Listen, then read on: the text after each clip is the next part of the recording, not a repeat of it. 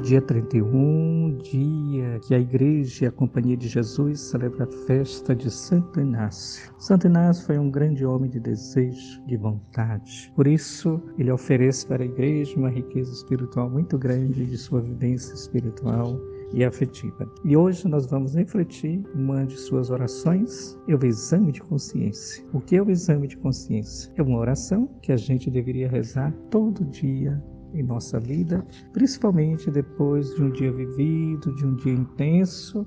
Aí é o momento de recolher né, as vivências, as experiências e assim se apresentar diante de Deus.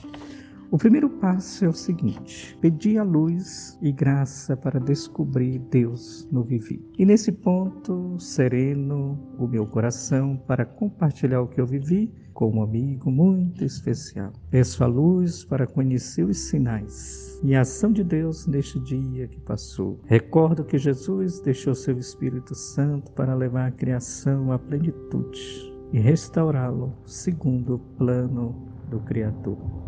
Segundo ponto, agradecer a Deus pelos dons recebidos. Todos nós temos algo a oferecer. Por isso eu repasso o que eu vivi no dia a dia: atividades, experiências, encontros, trabalhos e tantas outras atividades. Agradeço a Deus por tudo que eu vivi e penso em que momento senti uma maior proximidade com Jesus. Pelo que experimentei interiormente, posso perceber esta proximidade. Esperança, entrega, gratidão, serviço, liberdade e outras emoções. Estes movimentos internos vêm acompanhados por convites e por isso é importante reconhecê-lo e agradecê-los.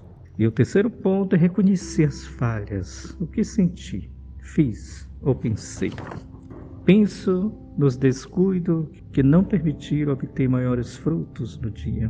Reconheço se houve alguma insensibilidade diante das necessidades que eu encontrei no caminho.